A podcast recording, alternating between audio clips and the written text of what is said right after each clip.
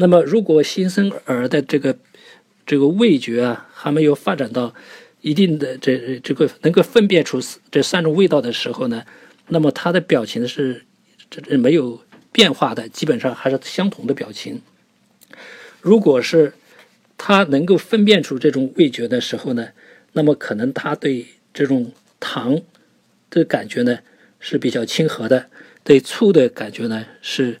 呃，比较偏离的。那么，如果是把醋放到他嘴里呢，他就会选择就是避开，有意的避开，是吧？那么，如果把糖放到他嘴里呢，他就会去吮吸。那么，由此可以判断出这个孩子对不同的味道，他是不是能够分辨出不同的味道的这种液体。如果是他能有这样的分辨呢，那么。就表明儿童这个时候已经有了味的这种分辨力。